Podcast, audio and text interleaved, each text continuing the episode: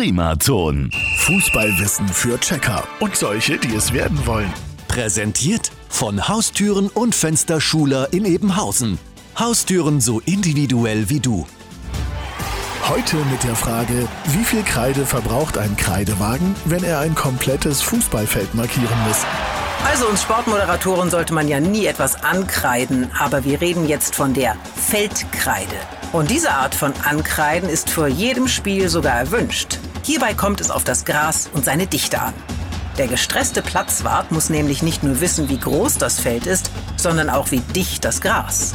Er muss ja schließlich mit seinem Kreidewägelchen alles markieren und die ganze Hin- und Herfahrerei planen.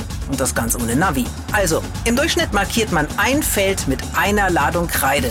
So etwa 15 Liter. Und äh, Moment, das ist nicht Schulkreide, sondern sogenannte Schlemmkreide. Tafelkreide wird meist aus Gips gemacht. Übrigens für euch knallharten Naturburschen da draußen, mit Schlemmkreide kann man sich auch die Zähne putzen. Also, liebe Fans, klaut doch nicht einfach nur den Rasen nach dem Spiel, sondern die Mittellinie und putzt euch damit ordentlich die Kauleiste. Und morgen gehen wir an die Taktiktafel. Fußballwissen für Checker und solche, die es werden wollen. Präsentiert von Haustüren und Fensterschuler in Ebenhausen. Haustüren so individuell wie du. Primaton.